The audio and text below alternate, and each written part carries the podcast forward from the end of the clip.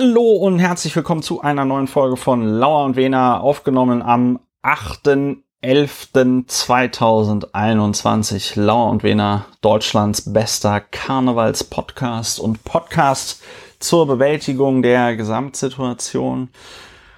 Wir haben eine Pandemie, die Pandemie zieht wieder an.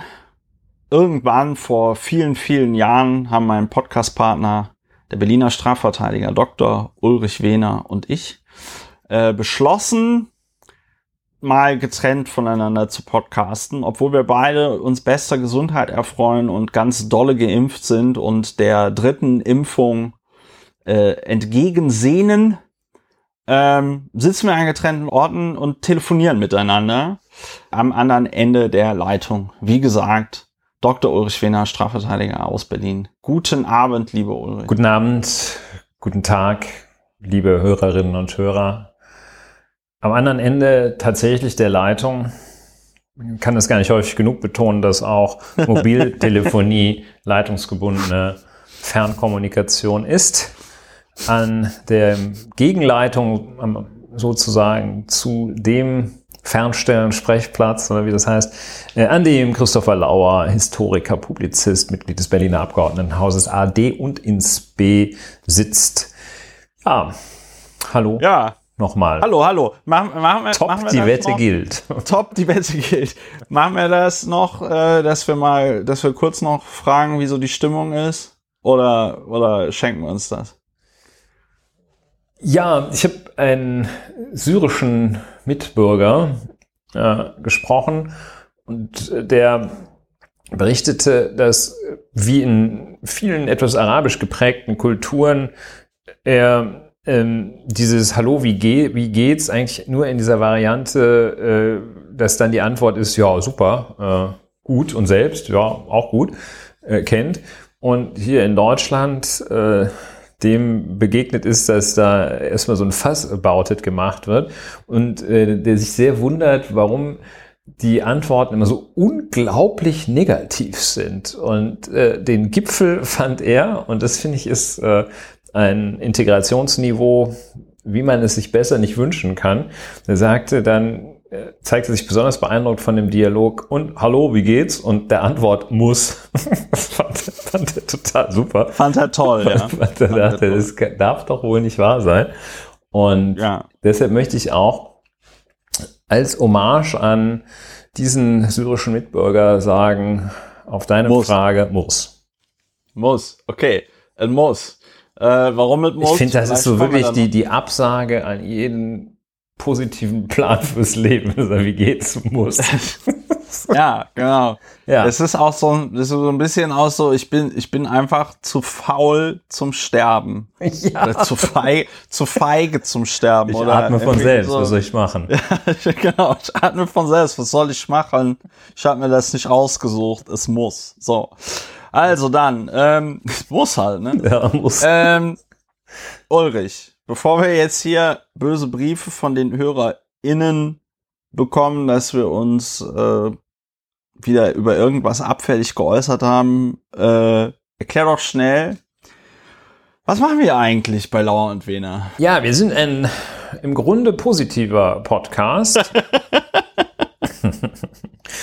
wir möchten die Welt verbessern, aber auf unsere Art und Weise. Und die Welt verbessert man, indem man die Dinge betrachtet, zerlegt, drüber redet, diskursiv äh, die Welt sich erschließt und dabei die Gedanken sich verfertigen lässt. Und wenn man das genug aufgesplittet hat, genug die Fakten von der Meinung getrennt hat und sich dann die Meinung bildet, dann hat es eine enorm affektregulierende Wirkung und die äh, erzielen wir für uns und für andere. So einfach. Ja. ist. So einfach ist das. Genau. Dabei wird die Das Gesamtlage bewältigt und möglicherweise möchtest du auch noch sagen, was manchmal auch passiert. Ja, manchmal passiert es, dass wir nicht nur die Gesamtsituation bewältigen, sondern auch äh, sich die Dinge von selbst kommentieren. Ja. Muss man mal einfach so sagen. Manchmal kommentieren sich die Dinge von selbst. Oft, wenn es um Friedrich Merz geht, Friedrich Merz hat diese Woche wieder einige richtige Kracher von sich gegeben. Ich glaube, wir reden gar nicht drüber. Ähm, was ein bisschen schade ist, aber oh, dann auch wiederum nicht. Äh, ja, und das machen wir bei Lauer und Wiener. Und äh, am meisten bringt es natürlich uns beiden was. äh, Stelle ich mal jetzt einfach so in den Raum. Äh, insofern, als es uns nach dem äh, Gespräch auch besser geht. Ja, wir haben das noch nicht erforscht, äh, evaluiert, welche Wirkungen wir auf ZuhörerInnen haben. Wenn wir aber von, von äh, n gleich 2, also du und ich ausgehen, wirkt das sehr gut. Der, das wirkt sehr gut. Die Methode ja. des faktenbasierten Aufregens ist ja der Fachbegriff.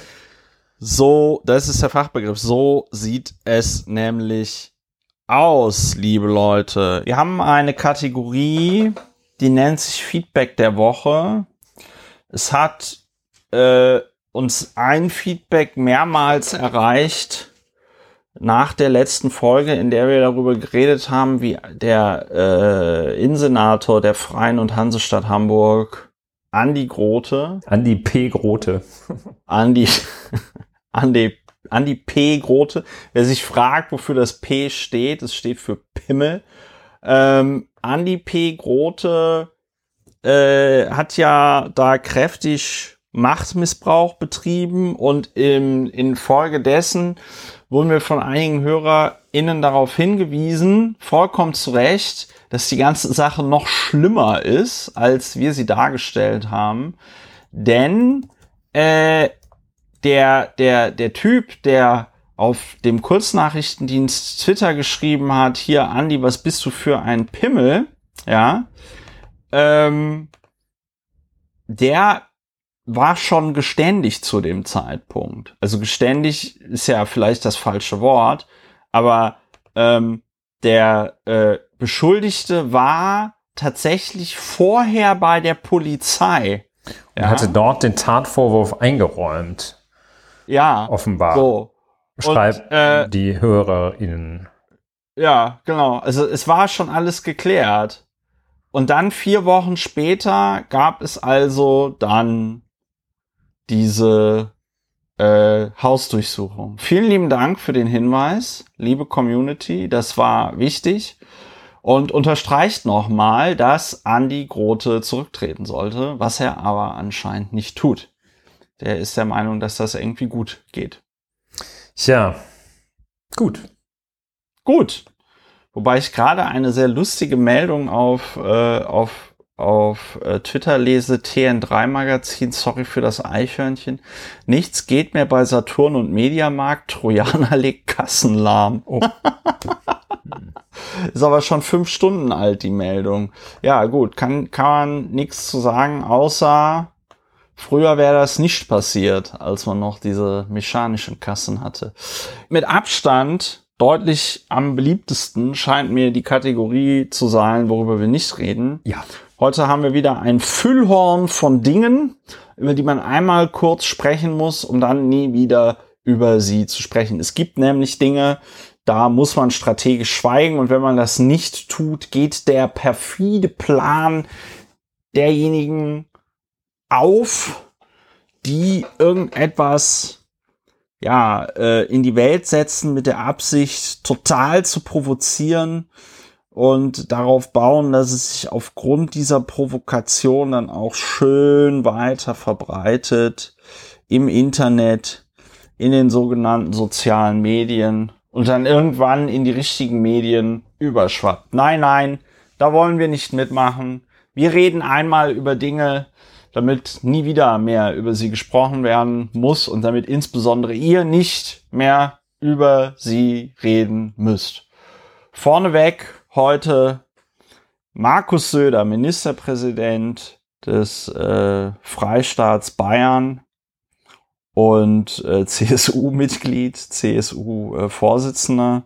Ulrich, was hat der wieder gemacht, der Markus? Ja, Markus Söder benimmt sich ja häufig so wie ein Flummi, den man aus der dritten Etage auf ein Kopfsteinpflaster wirft und dann springt der so durch die Gegend.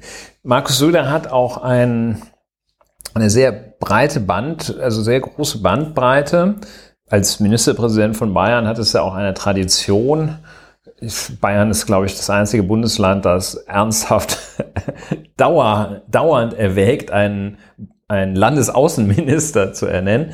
Und äh, Markus Söder hat jetzt äh, so, abgesehen davon, dass er gesagt hat, ähm, also diese sich zu Corona äh, äußert und im Grunde genommen Jens Spahn dabei in die Pfanne haut, zu Recht, aber trotzdem komisch, hat sich dann auch noch geäußert, ähm, dass er angesichts der stark gestiegenen Energiepreise eine Senkung der Mehrwertsteuer für Benzin anregt und dann noch einen gedeckelten Industriestrompreis einführen will und ähm, diese Reduzierung des Mehrwertsteuersatzes, ähm, der, also Umsatzsteuer, Mehrwertsteuer ist ein Synonym, ähm, der reduzierte Mehrwertsteuersatz, äh, den es für solche Sachen wie Lebensmittel gibt, also Butter zum Beispiel sind nur sieben Prozent drauf,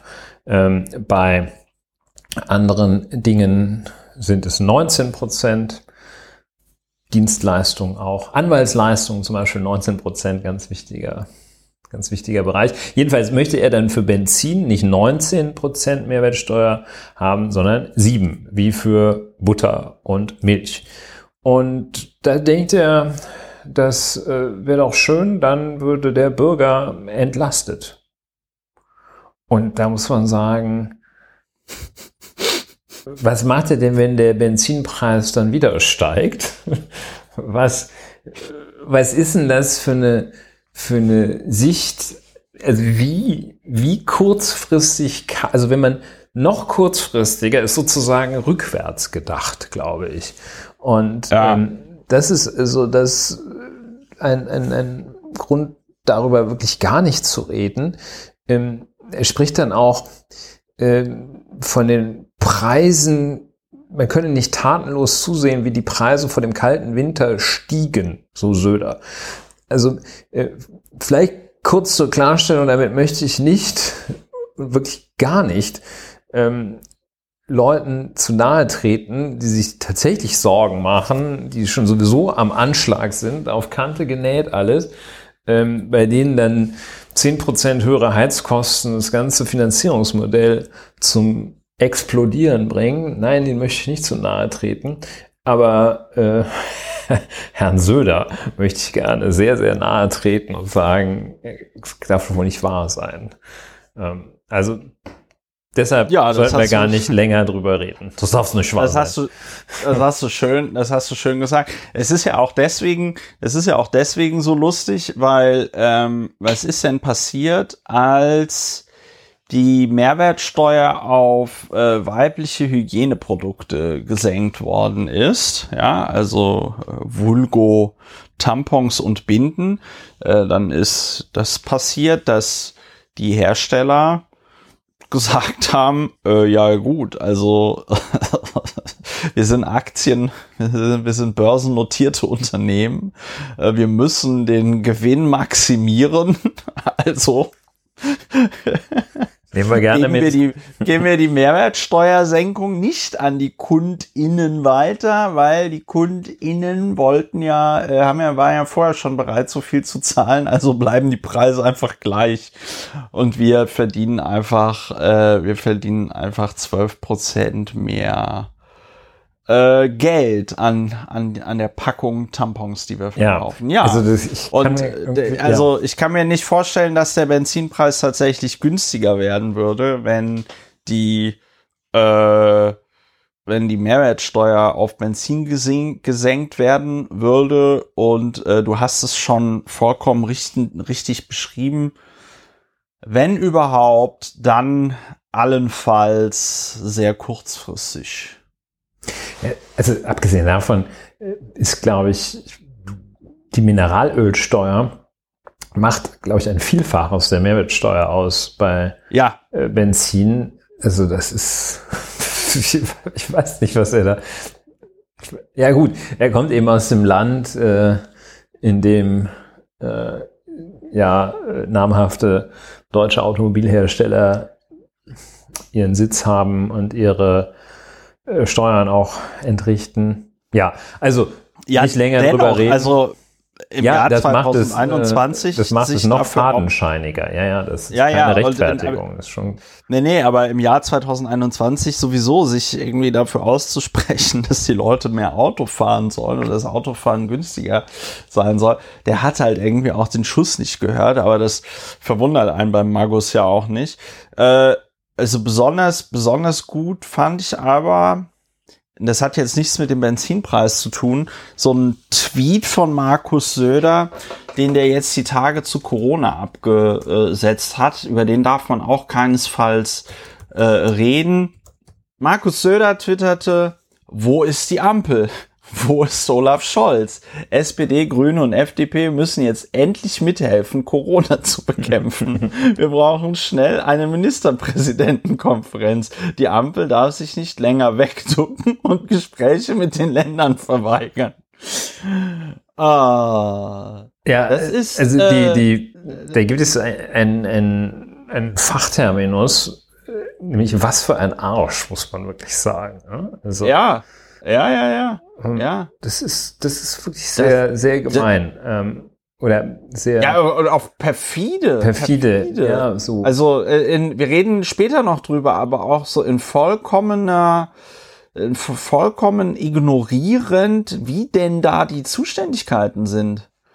Ne? Also dass das Markus, das Mar also irgendwie, dass Markus Söder jetzt auch darauf wartet, das weiß ich nicht.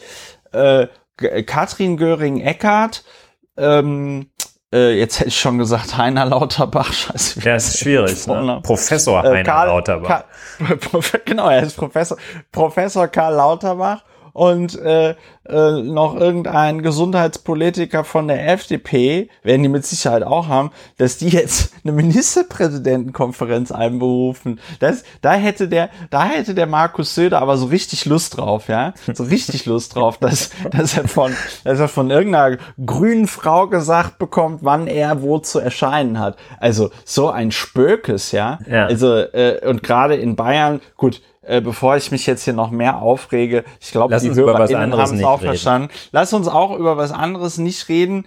Äh, der Klimagipfel in Glasgow. Der Klimagipfel in Glasgow ist, äh, der findet jetzt statt und ich möchte nicht drüber reden, weil ich nichts von ihm erwarte. Heute ähm, war Barack Obama da und hat gesagt, ja, also die Menschheit ist noch nicht annähernd da, wo sie sein müsste und die Länder haben alle nichts gemacht. Wo ich mir so denke, wo ich mir so gedacht habe, mhm, okay, cool. Wenn der Barack Obama nur jemanden aus der Politik kennen würde, der zum Beispiel Einfluss darauf hat, wie eine der größten Volkswirtschaften der Erde, äh, weiß ich nicht, Strom produziert oder äh, was sie in ihren Autos verbrennt oder so, finde ich irgendwie komisch. Finde ich irgendwie komisch. Also dieser Klimagipfel in Glasgow, das scheint mir echt so ein, ähm, im, im, im Englischen sagt man Circle Jerk, ja, zu sein, wo irgendwie alle Länder da Leute hinschicken, dann hängt man da irgendwie ab und kann sich dann am Ende doch nicht auf irgendwas einigen. Ähm, und alle gehen nach Hause und sagen, ja, also es ist, äh, wir haben noch nicht genug getan, aber wir werden jetzt, jetzt werden wir wirklich was machen gegen das Klima. Jetzt, jetzt machen wir eine Klimakonferenz noch. Da machen wir was. Und irgendwie finde ich das sehr, sehr frustrierend und sehr blöd, dann sollen sie sich diese Treffen sparen. Dann sollen sie einfach sagen, nö, Leute, wir haben einfach kein, wir haben einfach keinen Bock darauf, die Klimakatastrophe ordentlich äh, äh, zu tackeln. Ja, nervt wen anders. Fände ich ehrlicher. So. Ja, Circle Ja. Joke. Interessant. Das ist Jerk. Jerk, nicht Ah. Joke. Circle Jerk. Circle Jerk. Ja, interessant ist ja auch so, dass äh, wir uns gegenseitig äh, noch gebildeter machen, als wir sind. Befruchten, wie man so mit dieser schönen Metapher sagt. Sinngemäß wird als Circle Jerk ein Gespräch von Menschen mit sehr ähnlichen oder gleichen politischen Ansichten bezeichnet. Oh, wir müssen aufpassen, dass wir nicht Circle Jerks werden. diese Personen denken, dass sie scheinbar miteinander diskutieren, aber das Gespräch dient lediglich dazu, ihre eigene Weltsicht und Meinung zu bestätigen. Nein, das tun wir nicht. Wir haben schon erläutert, warum wir äh, miteinander sprechen. Wir sind, das ist etwas ganz anderes als die von uns gepflegte ähm, komplementäre Kommunikation. Der Circle Jerk, ja. der rennt gegenseitig offene Türen ein. Wir wollen voneinander lernen. Und das, was ich heute schon gelernt habe von dir, ist der Circle Jerk. Danke dafür. Ja, und, und man muss, und man muss einfach auch sagen, ähm, wir sind ja auch sehr selbstkritisch. Wir sind auch ein sehr selbstkritischer Podcast. Im Grunde genommen sind wir Deutschlands bester Podcast für äh, Selbstkritik. So, äh, Selbstkritik ist ein Wort, das äh, der Moderator dieser Fernsehsendung, die wir, über die wir hier gleich nicht reden, wahrscheinlich nicht kennt äh, am Sonntag oder am Samstag, ich glaube am Samstag, ne, zu meiner großen Verwunderung äh, hieß es auf einmal, heute kommt Wetten das. Und ich habe so, ich habe so kurz überprüft, ob ich vielleicht einen Schlaganfall hatte oder versehentlich sowas, die ja. Zeitmaschine aber, ein bisschen aber, äh, falsch, an der auf Zeitmaschine rumgespielt. Auf den falschen Knopf am Entsafter gedrückt und schon lande ich im Jahr 1995. Aber nein, äh, es ist tatsächlich so, am Samstag fand eine Folge Wetten das statt. Ich bin sehr, sehr, sehr froh, äh, dass ich es mir zu keinem Zeitpunkt irgendwie angeguckt habe. Hast du reingeschaut, nein, Ulrich? Nein, ich habe das auch erst im Nachhinein äh, festgestellt äh, auf Twitter, also wo auf dann dem, ja auf dem Kurznachrichtendienst, Kurznachrichtendienst Twitter, was eben ja so ein bisschen ähm, ja, das sind ja schon zwei Welten, weil also Twitter Twitter und Wetten das. Twitter und Wetten das sind ja, äh, haben ja die größtmögliche Distanz, die zwischen ihnen liegt, was, ähm, ja. was Medienprodukte angeht. Und ja. da stellte ich das dann fest, ich habe das erst überhaupt nicht verstanden, äh, warum irgendwie solche Sachen dann so, so, so Witzchen dann da kursierten, ähm, weiß ich, wurde dann irgendwie so, ich, äh, ich bin aufmerksam geworden, als ich einen Tweet sah, wo jemand behauptete, er könne äh, die Farbe von Buntstiften am Geschmack erkennen. Und dann, ja. dann dämmerte es mir, worum es ging. Und dann habe ich das mitgekriegt, dass, dass es ganz offenbar eine weitere Folge Wetten das gab. Und habe dann heute auch die ein oder andere Kritik dazu, sogenannte Kritik dazu gelesen. Und ja ja, das war schon so ein bisschen erschütternd in einer eigentlich so ein bisschen kritischen, äh, einem kritischen Blatt wie der, wie der Süddeutschen, wo sich aber dann Holger Gerz, äh, der Autor dieser Rezension von Wetten das, der konnte sich dem überhaupt nicht entziehen. Der hatte dasselbe Gefühl, was Florian Ilies ja in seiner Generation Golf beschrieben hat, der hatte offenbar wieder dieses Gefühl, ich kam aus der Badewanne, saß mit meinem vorgewärmten Bademantel auf dem Sofa und wetten, das fing an. Und das hatte Christian Gerz auch dieses Gefühl, Holger Gerz, als er äh, dann die Rezension schrieb. Und das, es gibt so, Nostalgie funktioniert ja eigentlich nicht, aber hier bei Wetten, das hat es doch irgendwie funktioniert. Also ich glaube, man sollte einfach auch deshalb nicht drüber reden, dass ja manchmal so eine Reaktanz, dass man, äh, weil, weil also wirklich alle dann jetzt drüber reden, müssen wir, müssen wir gar nicht mehr viel drüber reden. Es ist also so ein letztes Aufbäumen. Das ist so der letzte, ja. der letzte Sechszylinder Diesel, der noch durch die durchs Fernsehen ja, fährt. das ist, das ist, äh, ich muss auch einfach, ich muss auch einfach sagen, wetten, das ist für mich auch einfach so synonym mit äh, Thomas Gottschalk äh, begrapscht im Fernsehen Frauen.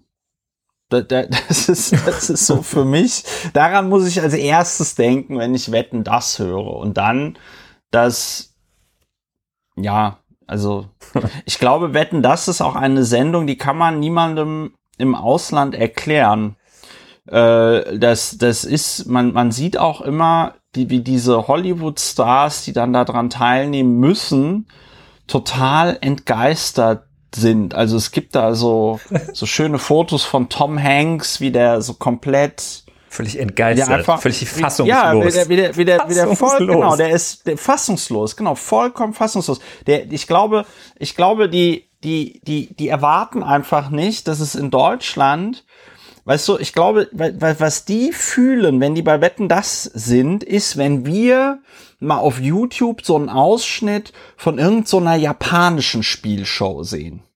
Weißt du, wir, wir, wenn wir so eine japanische Spielshow sehen, wo die wieder irgendetwas total Verrücktes machen, was nur in Japan legal ist, äh, so fühlen sich dann zum Beispiel Hollywood-Schauspieler wie Tom Hanks, wenn die da irgendwelche komischen Pudelmützen oder so aufziehen müssen bei Wetten das. Und die wehren sich wahrscheinlich mit Händen und Füßen dagegen, an dieser Sendung teilnehmen zu müssen, aber kriegen dann von ihren Agenten gesagt, sorry, Tom, aber diese fucking Sendung wird halt von irgendwie 14 Millionen, das war die Quote die wird von dieser, einer Milliarde die, Deutschen geschaut, was genau, für den Amerikaner eine völlig genau. schlüssige Aussage ist. Ja, die wird, die wird, die wird, die wird äh, von das war jetzt die Quote am Samstag war 14,5 Millionen ähm, äh, äh, Menschen und davon waren vier Millionen unter 59. Das muss man sich auch mal auf Ein Marktanteil der, auf von, der Zunge 50, von 50, also ich sehe hier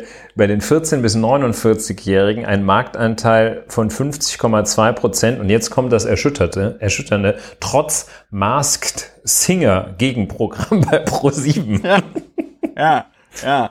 So, also, ähm, und deswegen wetten das, das ist einfach, wetten das ist halt echt so ganz, so Westdeutschland im, im schlimmsten, im schlimmsten Sinne. Wetten das, da fehlt eigentlich nur, ich meine, er war am Wochenende wahrscheinlich nicht da, aber da fehlt so Friedrich Merz als Gast zum Beispiel, ja. Den könnte ich mir da gut vorstellen. Friedrich Merz, wetten das, äh, eine Frau wettet mit ihrem Arbeitslosengeld 2 nicht zurechtzukommen über den Monat und Friedrich Merz sagt, oh Quatsch. Also Merz wenn man das ein wirklich, Mittel dagegen, das, nämlich sein Buch man, Ich schaffe es trotzdem. ja, wenn man wirklich will, dann schafft man das auch. So und ähm, so, so das ist Wetten das für mich. So, ja, das, ja, genug ja, nicht drüber ja. geredet. Genug nicht über Wetten das geredet, diese Geißel der deutschen Unterhaltungsindustrie. Äh, wir reden noch nicht über etwas, was mich auch ein bisschen sprachlos zurücklässt, ein Zitat des Journalisten Jakob Augstein. Ja, Jakob Augstein hat äh, so ein, ich glaube, es war ein Podcast, äh, da hat er sich so so ein bisschen medienkritisch geäußert. Ich habe das muss Disclaim nicht gehört. Ähm, ich habe nur Sekundärliteratur zu einer Äußerung Jakob Augsteins konsultieren, konsultieren. können. Und da hat Jakob Augstein sich beschwert über ein Zitat merkwürdigen Naturwissenschaftspositivismus.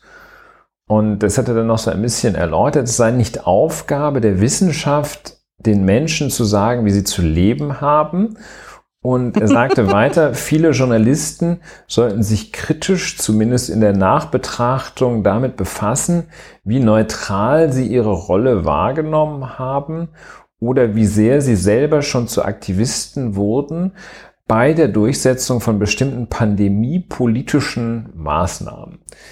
Also wir bleiben einen Moment, reden ganz besonders heftig nicht über diesen Vorwurf des Naturwissenschaftspositivismus. Ähm, ich kenne mich äh, mit, den, mit der philosophischen Dimension des Positivismus nicht aus. ähm, ich weiß so ungefähr, was es im, in der Rechtstheorie und Rechtsphilosophie ist. Und äh, der Positivismus ist die Lehre, die sich insbesondere auf das geschriebene Recht als mal salopp sagen Maß aller Dinge weitgehend beschränken möchte. Die wollen also sagen, das, was im Gesetz steht, ist das entscheidende Recht, das kodifizierte Recht und alles andere interessiert uns herzlich wenig. Also das, ähm, das was ist und nicht das, was sein soll, das ist das Entscheidende. Also irgendwelchen, ähm, irgendwelche Quatsch, so würde es der Positivist sagen, was jetzt also so Naturrecht oder aus der reinen Vernunft abgeleitetes, abgeleitetes Recht ist. Das brauchen wir alles nicht. Äh, wir gucken ins Gesetz und das, was da steht, das ist das Recht. So kurz zusammengefasst. Daraus abgeleitet versteht man, lässt sich möglicherweise verstehen, also Systemtheorie und also ganz viele Sachen, die, die sehr, sehr komplex, sehr komplex sind. Ähm, ja. Und äh, daraus Abgeleitet kann man aber erkennen, was Rudolf Augstein sagen wollte. Der wollte sagen, was seid ihr doch für äh, Loser, die ihr einfach so glaubt, dass was die Naturwissenschaft herausfindet, sei womöglich richtig. Und das ist eine krasse, also der, der der Naturwissenschaftspositivismus, das ist eine wirklich ganz krasse Nummer, wo man völlig gegensätzliche Begriffe miteinander verschränkt, um damit etwas Negatives zum Ausdruck zu bringen, was also kompletter Bullshit ist. Also äh, Naturwissenschaft ja, und Positivismus, das ist also äh, das zu kritisieren dann, äh, als das sei so die Haltung, diese, also was er damit sagen möchte, ist, diese doofen Journalisten stützen sich auf, oder so viele doofe Menschen, insbesondere Journalisten, stützen sich bei der Befassung mit Corona-Maßnahmen auf wissenschaftliche Erkenntnisse. Das kritisiert er. Und das äh, ist, das ist ja auch totaler, das ist ja, total das ist ja auch unerhört. Das ist ja auch einfach unerhört, muss man ja auch einfach mal sagen. Ich meine, was fällt den Leuten ein? Was fällt den Leuten ein, dass sie dann nicht nach Bauchgefühl äh, arbeiten, sondern tatsächlich äh, wissenschaftliche Erkenntnisse äh, heranziehen? Ich hoffe, man müsste jetzt sagen wollen, dass das ein bisschen zynisch ist. Ne? Ja, äh, ironisch auch. Ähm, ja. Da müsste man in der Tat nachfragen, ja, auf was sollen sie sich denn sonst stützen? Auf ihren sogenannten gesunden Auf Jakob, auf Jakob Augstein natürlich. Ja. Auf Jakob Augstein natürlich. Also das äh, ist wirklich eine ich, starke Nummer. Und eben auch dieser Pseudo-Intellektualismus, der da ja, ja. Was ich, was ich ganz schlimm, was ich ganz, ganz schlimm finde an dieser, äh, äh, an diesem Zitat äh, von Jakob Augstein ist ja, ähm, dieses beliebte Thema in einigen Kreisen, wenn du so Journalisten kritisieren willst, dann wirfst du ihnen Aktivismus vor. Ja. Und wirfst ihnen vor, sie hätten nicht neutral Bericht erstattet. Und das finde ich schon, das finde ich schon hinreichend absurd, weil äh, also die Vorstellung, dass irgendwas neutral wäre und ähm, oder dass man neutral über Dinge berichten könne, ist ja schon, ja, ist ja schon irgendwie Quatsch. Also weiß ich nicht, eine Frau wird immer anders über das Thema Abtreibungen und Legalisierung von Abtreibungen berichten als ein Mann. Ja, so, Punkt. Ähm, äh, und, und dann aber eben, dann aber eben Journalismus über der über wo es über gerne wird ja dieser Vorwurf auch gebracht bei Klima, wenn es um Klima geht, ja, Journalismus, wo es um um Klima geht, Journalismus, wo es um Corona geht, den zu diskreditieren mit äh, ja, die Leute sind ja so wissenschaftsgläubig und äh, das sind ja gar keine Journalisten, die neutral berichten, sondern Aktivisten, ja. Da wird ein riesiger Strohmann aufgemacht. Man redet nicht mehr über das Thema, sondern irgendwelche JournalistInnen müssen sich auf einmal rechtfertigen, keine Aktivisten zu sein, was halt einfach kompletter, was halt einfach kompletter Quatsch ist. Und das Schlimme ist, dass der Augstein in seinem in seinem Pseudo, in seinem Pseudo-Intellektualismus, äh, das ist anti-intellektuell. Das ist wissenschaftsfeindlich. Genau. Das ist, Ja, ja. äh, äh, das ist gegen das Denken, ja, und ergibt sich dann noch irgendwie so als äh, provokanter Geist, ja. Also das ist, ähm, das ist ganz, ganz schlimm und vor allen Dingen, und vor allen Dingen muss man, und das muss man jetzt mal an der Stelle wirklich auch dann äh, sagen, dass sich gerade jemand wie Jakob Augstein über irgendwelche Einschränkungen bei Corona aufregen muss, ist noch doppelt und dreifach dreist, weil der wohnt da in Sakro, da bei Potsdam, wohnt er da schön äh, in seiner Villa am See mit, ich weiß nicht wie viel tausend Quadratmeter Grundstück noch, ja, und wenn einer keine Einschränkungen hatte in dieser Pandemie, dann so jemand wie Jakob Augstein. Ja, aber es geht Und ja Jakob Augstein nicht um seine Person. Ja, natürlich geht's Jakob Augstein um seine Person. Der war irgendwie sauer, dass er nicht, weiß ich nicht, mit dem Flieger nach sonst wo fliegen konnte. Ja, so. Also und ähm, und das ist, äh, das finde ich, ja, also das ist sowas regt mich auf. Sowas regt mich auf. Ja, deshalb äh, sofort äh, nicht mehr Ja. drüber reden. Nicht mehr drüber reden. Jakob Das tut nicht gut, tut nicht gut. kommentiert sich, kommentiert sich von selbst. Ja, Ja, also wie man let's move on, let's kann, move on. Ich glaube, es ist wichtig, So, da jetzt nicht le- zu verhaften. Let's move, let's move on, let's move on. Äh, so, Naturwissenschaftspositivismus, haben wir noch irgendwas, über was wir nicht reden wollten? Ja, ganz kurz nicht drüber reden, dass äh, Ganz, kein, ganz kurz. ganz, äh, ich neige dazu, das zu tun. Wer, äh, man hört schon, man, man sieht das Gesicht schon vor sich.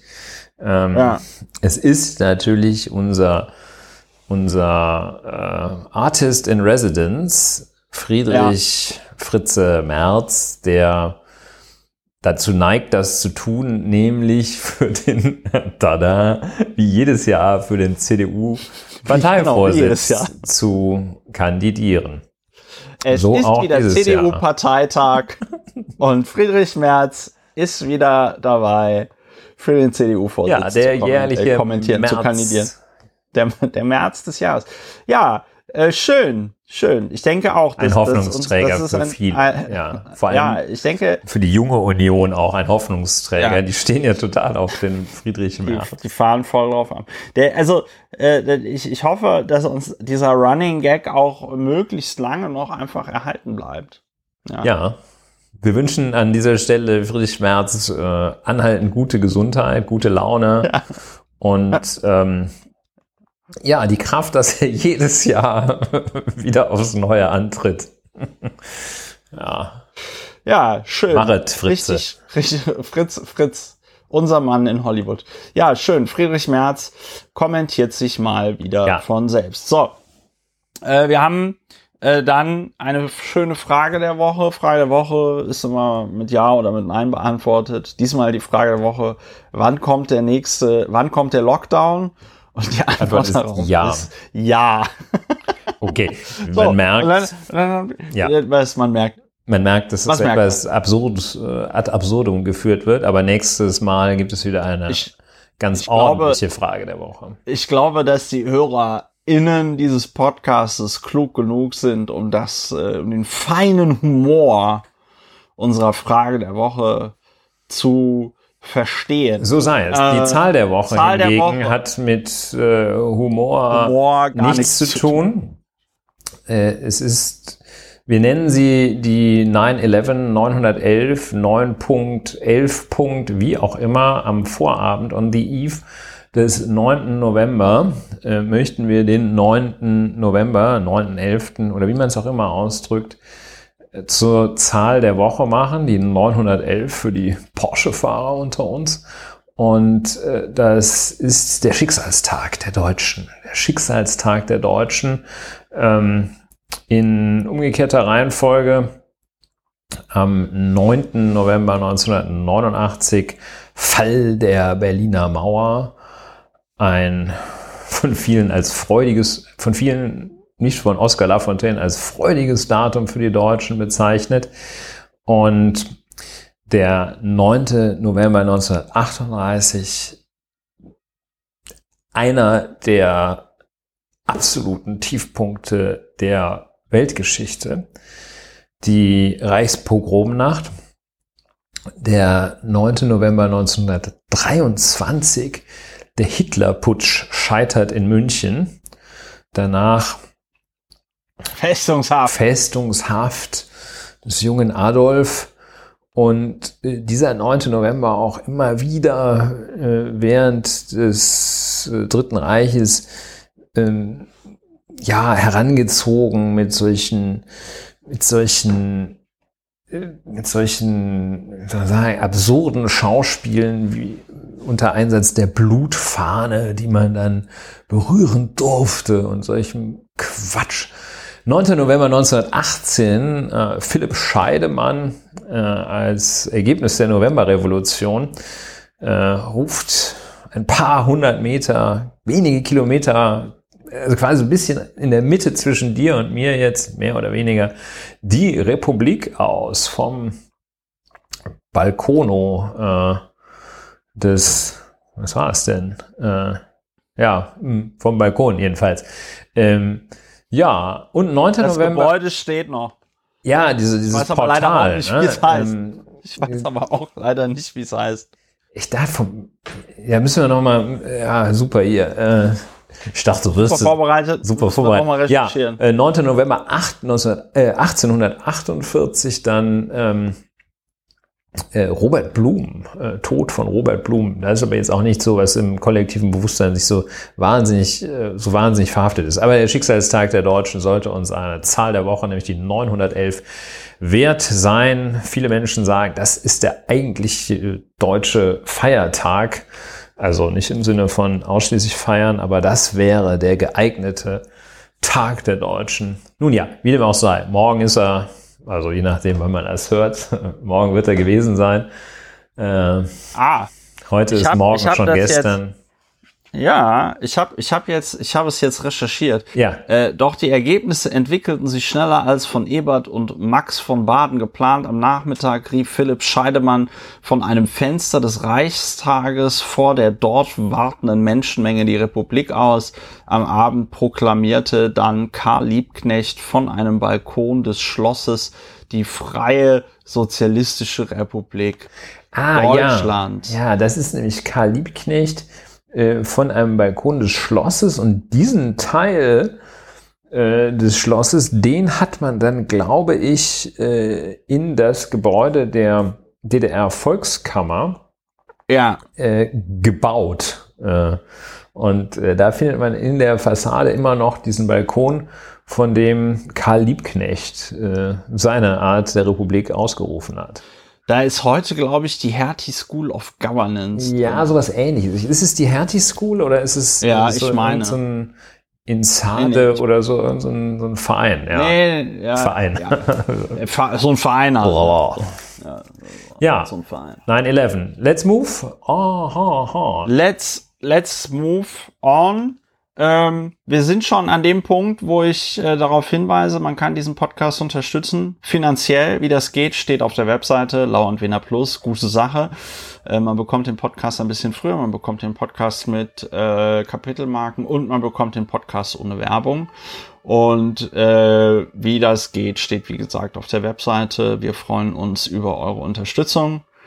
Wenn ihr diesen Podcast bereits unterstützt, möchte ich mich an dieser Stelle ganz herzlich bei euch bedanken. Es ist schön, dass ihr dabei seid. Es ist schön, dass ihr dabei bleibt und diesen Podcast weiterhin unterstützt.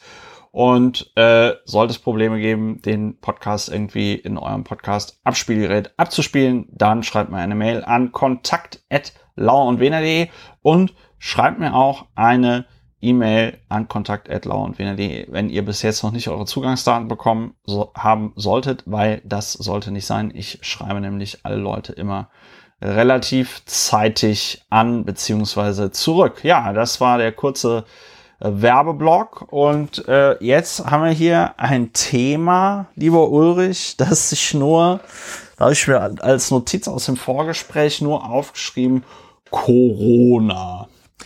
Was Ja. machen wir denn jetzt damit? Corona, wir müssen, wir fangen an. Vorschlag. Äh, Mit der Inzidenz? nein, wir fangen an mit äh, zwei ähm, Absurditäten, die man auch mal so ein bisschen zum äh, ja, zum Auflockern, ähm, zum Auflockern braucht. Zwei Absurditäten, die Corona hervorgebracht hat. Das eine, da hattest du mich im Laufe der Woche darauf Ja. aufmerksam gemacht, ähm, das Thema Griechenland und Corona, ein sehr schöner Beitrag einiger griechischer ähm, ja, Straftäter slash Ärzte slash ähm, Korrumpierer. Ähm, und das andere ist, dass äh, Erfurt hat auch einen ähm, reichlich absurden Beitrag äh, ins Corona-Geschehen eingespeist. Vielleicht äh, erst Griechenland, du als äh, Entdecker Als, dieser Griech Umstände. als Griechenland-Experte. Als Ja, ich Griechenland, ja unser, auch du warst ja lange Zeit Korrespondent von Lauer und Wiener in Griechenland. Und Ich, äh, du äh, hast das entdeckt ähm, für die ja, auf dem Kurznachrichten. deutschen Hörer. Nein. Ja, nee, aber es ist tatsächlich eine sehr schöne Geschichte. Ich werde das auch verlinken. Also äh, in Griechenland gab es jetzt halt eben Berichterstattung darüber, aber das ist auch schon eine Meldung von Oktober. Da kann man mal sehen, wie lange Ah, das das- braucht, bis es dann hier ins Twitter reinkommt. Jedenfalls äh, gab es irgendwie in griechischen Impfzentren äh, wohl massenweise Bestechungen äh, gegenüber dem Personal, also den äh, Ärzten und auch den Schwestern, um nicht mit dem Corona-Impfstoff geimpft zu werden und dann trotzdem eine Bescheinigung zu bekommen, dass man geimpft ist. Die äh, Beste also die die Höhe des Bestechungsgeldes war da lag da wohl so bei 400 Euro. Und ähm, das soll wohl, so zumindest hier in diesem Bericht, soll wohl äh, breit irgendwie passiert sein, aber äh, der schöne Plot-Twist ist, dass die Ärzte, die das gemacht haben, die haben halt, die haben halt das Bestechungsgeld eingesteckt und haben aber, um keinen Ärger zu kriegen, falls das auffliegen sollte, haben sie halt einfach den richtigen Impfstoff ist wirklich ja, so.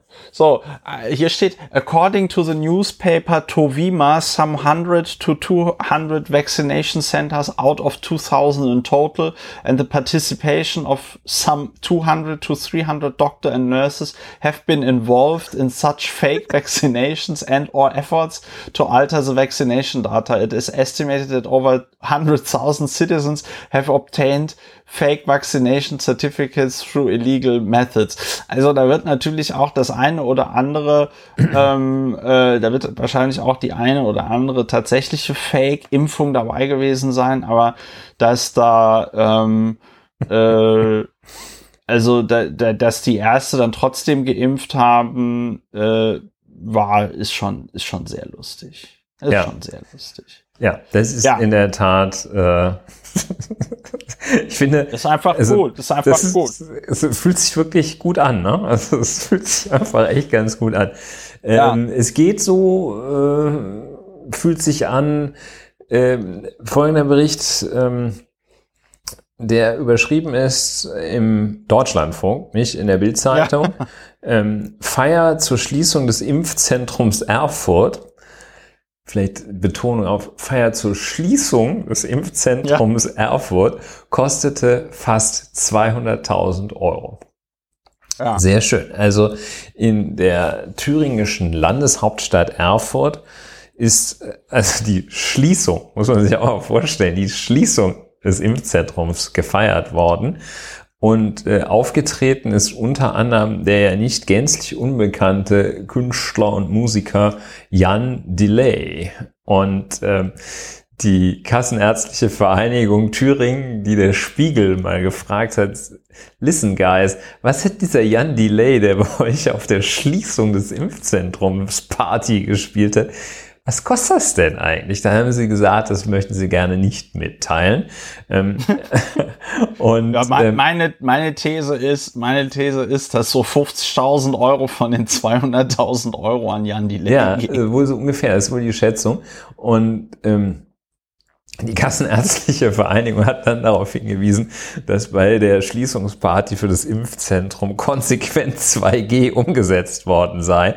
Die sahen also offenbar den Angriff aus einer anderen Richtung noch kommen ähm, und nicht so sehr, dass ihre, ihre Schließungsparty 200.000 Euro gekostet hat. Also 200.000 Euro, die ja äh, wohlgemerkt, äh, wenn es die Kassenärztliche Vereinigung war, die das finanziert hat, aus den Sozialversicherungsbeiträgen der bei ihnen Versicherten und ihrer Arbeitgeber entstammten. Äh, ich kann mir schlecht vorstellen, ich kenne auch persönlich keine Arbeitgeber und keine Arbeitnehmer, die für so etwas ihre Sozialversicherungsbeiträge gerne hergeben. Wobei Jan Delay ja. vielleicht, wie dem auch sei. Äh, und ähm, ja. die in diesem wahrscheinlich äh, ruft ganz Thüringen, oh, die Lügenpresse, die, die, die haut uns wieder in die Pfanne. In diesem Artikel, der endet, also dieser Kurzbericht im Deutschlandfunk, der endet dann mit diesem etwas lakonischen Satz, ganz trocken, trockener Abschluss. Äh, in Erfurt liegt die 7-Tage-Inzidenz derzeit bei 418. Eigentlich nicht ja, witzig, aber als Drüberstreuer zu diesem Artikel unverzichtbar. Und äh, mit der Veranstaltung so, die ähm, Entsprecher der Kassenärztlichen Vereinigung mit der Veranstaltung unter dem Motto Danke fürs Impfen habe man zeigen können, dass mit einer Impfung Normalität wieder möglich sei, heißt es. Und dann Kunstpause in Erfurt liegt die 7-Tage-Inzidenz derzeit bei 418. Man könnte es nicht, man kann es nicht für möglich halten. Es ist aber trotzdem wahr und ja, traurige Wahrheit, die aber auch irgendwie wieder so absurd ja, man, ist, dass man, man weiß, sagen muss. Man, also. man weiß gar nicht, man weiß gar nicht, wo man, was man sagen soll, ne? Es, man muss sich, ich finde, wenn man versucht, sich das vorzustellen, sowas wird ja organisiert und dann fragt er relativ typischerweise fragt dann ja so einer zu Beginn, sag mal, äh, Ronny, was darf denn das kosten? Und dann ja. sagt der zwar so, so, nicht mehr, wahrscheinlich sagt er dann nicht mehr wie 200.000. nicht mehr wie, ja. naja, wie dem auch sei. Ähm, ja, wollte ich sagen. Okay, äh, weiter. Ähm, die Pandemie ja. ist ja unser äh, das Thema dieses Unterabschnitts äh, von äh, der 100, haben wir noch gar nicht gesagt, ne? 111. Ist Elf, 111 oder 12? Ich gucke gerne nochmal. Nein, das ist 111. 111. Die Andi Grote, die Andi Grote Folge war die 110. Ah, 111. Ja, super. Schnapszahl. Und ähm, der Unterabschnitt der 111. Folge ist ja die Pandemie. Wir haben jetzt hier zwei, äh, ja, zwei Spezialagentennummern gezeigt. Äh, jetzt kommt das Thema, würde ich mal sagen, ähm, gesetzliche Regelung oder was hat, was, was kann man aus gesetzgeberischer, rechtlicher Sicht der Pandemie entgegensetzen? Und da haben wir so eine etwas ähm, verworrene Situation. Ähm, ja, die ich würde aber, mhm. ja, ja, ich würde aber gerne auch aus, also auch aus äh, historischen Gründen würde ich einfach noch mal gerne sagen, wo wir uns jetzt im Moment befinden in der Pandemie. Ja, ja schöner äh, wir sind, wir sind, nein, wir sind halt, wir sind halt in der vierten Welle. Äh, die vierte Welle ballert auf eine Art und Weise rein, wie bisher noch keine der Wellen reingeballert hat. Wir hatten äh, Tage, an denen schon 30.000 Menschen äh, sich infiziert haben an einem Tag. Hält man ja gar nicht für möglich, weil man irgendwie so denkt, ja, irgendwann müssen doch alle eigentlich mal durch sein. Weit gefehlt. Heute, äh, also am Montag, äh, den äh, 8.11., 25.048 neue Fälle. Äh, die Inzidenz laut Robert Koch Institut ist 201,1, so hoch wie noch nie in der Pandemie und äh, der Trend ist äh, plus 30 Prozent. So, wahrscheinlich zur Vorwoche, ja. Ja, hast du die ähm, Impfquote da? Die Impfquote steht hier wahrscheinlich auch irgendwo auf dieser. Ähm, In der Zwischenzeit. Äh, ja, äh, hier steht es vollständig geimpft, äh, ab zwölf Jahre äh, 75,5 Prozent. Wenn äh, hier Nee, Geimpfte ab zwölf Jahre, Geimpfte Gesamt. Okay, also Geimpfte Gesamt sind 67,1 Prozent. Äh, nur eine Dosis, ein ganz kleiner Teil, den hier, der hier auch nicht in der Grafik ausgewiesen wird. Das ist eine, keine besonders gute Grafik. Ähm, und nur eine Dosis haben also 2,6 Prozent. Ja. Ja, und äh, die Hospitalisierungsinzidenz, auch ein Begriff, ja. an dem wir uns langsam gewöhnen, liegt irgendwo so in, zwischen drei und vier. Also von 100.000 Menschen müssen immerhin drei bis vier. Ja, 85 Prozent aller äh, Intensivbetten sind belegt. Ja, müssen immerhin drei bis vier äh, auf 100.000 ins Krankenhaus. Äh, von den äh, über 200, die erkranken. Ähm, das sind, wie es heißt, ähm, ausschließlich ungeimpfte Menschen und Menschen mit bedauerlichen gesundheitlichen Sondersituationen, also besonders hoher Vulnerabilität, ähm, die ihr Immunsystem belastet, also Krebspatienten, Transplantierte und Menschen, die eine, eine Sondersituation haben, körperlich, ähm, die befinden sich auf den Intensivstationen. Ja, so viel äh, zum allgemeinen Teil gewissermaßen. Ähm, jetzt die Diskussion äh, verläuft so ein bisschen ähm, einerseits zwischen der zukünftigen Opposition und der Zukunft der Regierung in Spe. Ähm, sie dreht sich, ähm, wendet sich dann, manchmal gibt es auch Friendly Fire, äh, Markus Söder, unser Held des Tages, äh, schießt und womöglich erschießt Jens Spahn, geschäftsführenden Bundesgesundheitsminister, äh, von dem man gar nichts mehr hört. Äh, außer dass er ab und zu mal sagt, äh, ist alles vorbei. Hm. Und ähm, da verlaufen so, so seltsame Konfliktlinien. Alte Freunde brechen auseinander, schießen aufeinander. Äh, äh, Olaf Scholz wird, wie du auch schon eingangs gesagt hattest, vorgeworfen, äh, dass er jetzt nicht mal äh, das Ruder in die Hand nimmt. Ähm, ja, das ist für, für diejenigen, die es, also es hat niemand was verpasst, außer Markus Söder. Die Wahl zum Bundeskanzler hat noch nicht stattgefunden, Herr Söder. Ähm, ja, also es äh, formieren sich so, so, so ein bisschen wie ein wilder Haufen, laufen die Akteure durcheinander und ähm, gleichzeitig gehen auch die Themen so etwas, thematisch läuft das so etwas durcheinander und äh, verhaspelt sich so. Ähm, es gibt nicht so eine richtig eine Linie in der Argumentation, ist ganz schwer zu erkennen. Und es gibt immer den, oder sehr häufig anzutreffen, der Versuch, die Diskussion an der epidemischen Lage nationaler Tragweite festzumachen. Ja. Und diejenigen, die laut ausrufen, dass diese epidemische Lage nationaler Tragweite jetzt enden soll, ähm, dass äh, diese Situation, äh, die, diese rechtliche Situation beendet werden soll. Sie soll auch am 24. November dieses Jahres auslaufen.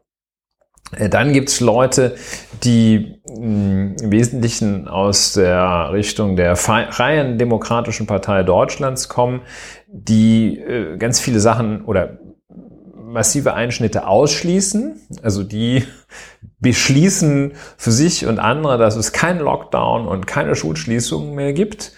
Und äh, heute, am 8. November 2021, haben vorgelegt die Ampelparteien, ein Begriff, an den wir uns jetzt gewöhnen müssen äh, und werden, einen Gesetzesentwurf und der sieht dann äh, vor, dass äh, Teile des Infektionsschutzgesetzes, äh, das ja seinerseits zunächst geändert worden war, ähm, wiederum geändert werden. Das Infektionsschutzgesetz erweist sich da im Grunde genommen, das ist jetzt eigentlich schon eine Wertung als äh, ja, so ein bisschen als Knetmasse, als wäre es eine Verordnung oder gar ein Verwaltungsakt, den man hier mal ändert, da mal ändert. Also ähm, ein, eine, eine systematische Grundlage ist es nicht, weil es dauernd geändert wird. Aber jedenfalls, ähm, ein Teil des Infektionsschutzgesetzes soll nach Vorstellung der Ampelparteien sozusagen stillgelegt werden. Die berühmte epidemische Lage nationaler Tragweite, die wiederum Grundlage, Ermächtigungsgrundlage für zahlreiche Einschnitte, grundrechtsrelevante Maßnahmen ist. Diese epidemische Lage nationaler Tragweite soll also auslaufen und äh, so geht es hin und her. Ähm, viele Leute begrüßen das, dass jetzt diese äh, epidemischen Lage nationaler Tragweite, müsste man auch mal EP, EPLNT oder sowas sagen, dass die jetzt ausläuft, wird so begrüßt und ich glaube, die FDP ähm, PolitikerInnen oder nee, da kann, kann man, glaube ich, da ist das generische Maskulinum äh, ist nicht nur generisch, sondern empirisch. Ähm, die FDP-Politiker äh, schreiben sich das auf die Fahnen, dass sie jetzt, also ich sag mal, auf die Fahnen der Freiheit schreiben sie sich das, äh, dass sie das jetzt bewirken. Und ähm, ja, äh, der Gesetzentwurf, äh, der ist ähm, noch nicht zugänglich. Die FAZ will ihn haben, sagt sie, aber veröffentlicht ihn nicht, äh, hält ihn geheim. Und ähm, ja, die Ampel schließt es aus. Also Beobachter sagen, Leute, die den gelesen haben oder Verwandten in der Frankfurter Allgemeinen Zeitung haben, sagen, ähm, ein erneuter Lockdown einschließlich Schulschließungen wird durch den gemeinsamen Gesetzesentwurf ausgeschlossen. Abstandsgebote soll es weiterhin geben, Tragen von Masken sowie 3G äh, oder 3G plus oder 2G, das soll alles möglich sein. Das ist die Situation, in der wir uns jetzt befinden. Also Akteure, die so ein bisschen durcheinander laufen, äh, CSU gegen CDU, äh, alt gegen neu, neu gegen alt und ähm, Themen, die so ein bisschen durcheinander laufen. Ähm, bei dem in, in dem Versuch kulminieren, das alles an äh, den Artikeln 28a und 5 des sowieso geänderten Infektionsschutzgesetzes festzumachen. Da stehen wir jetzt. Die Inzidenz steigt. Äh, so richtig überraschend ist das nicht. Und ich glaube, das kann man Nö. tatsächlich ohne äh, jetzt irgendwie sich so als äh, äh, Oberschlaumeier zu als super schlau wie Schlumpf äh, den größten Rückschaufehler aller Zeiten zu begehen, kann man das sagen, es war absehbar. Ähm, und es war total also, also das ist echt nicht absehbar. Ja, ich tue mich wirklich ein bisschen schwer damit. Ähm, äh, also ich hinterfrage mich sehr, sehr kritisch äh, bei solchen Sachen so äh, vergleiche das so mit. nicht so richtig. Ähm, ja, wenn du den Draxler erst so spät einwechselst, kannst du ja nicht. ne?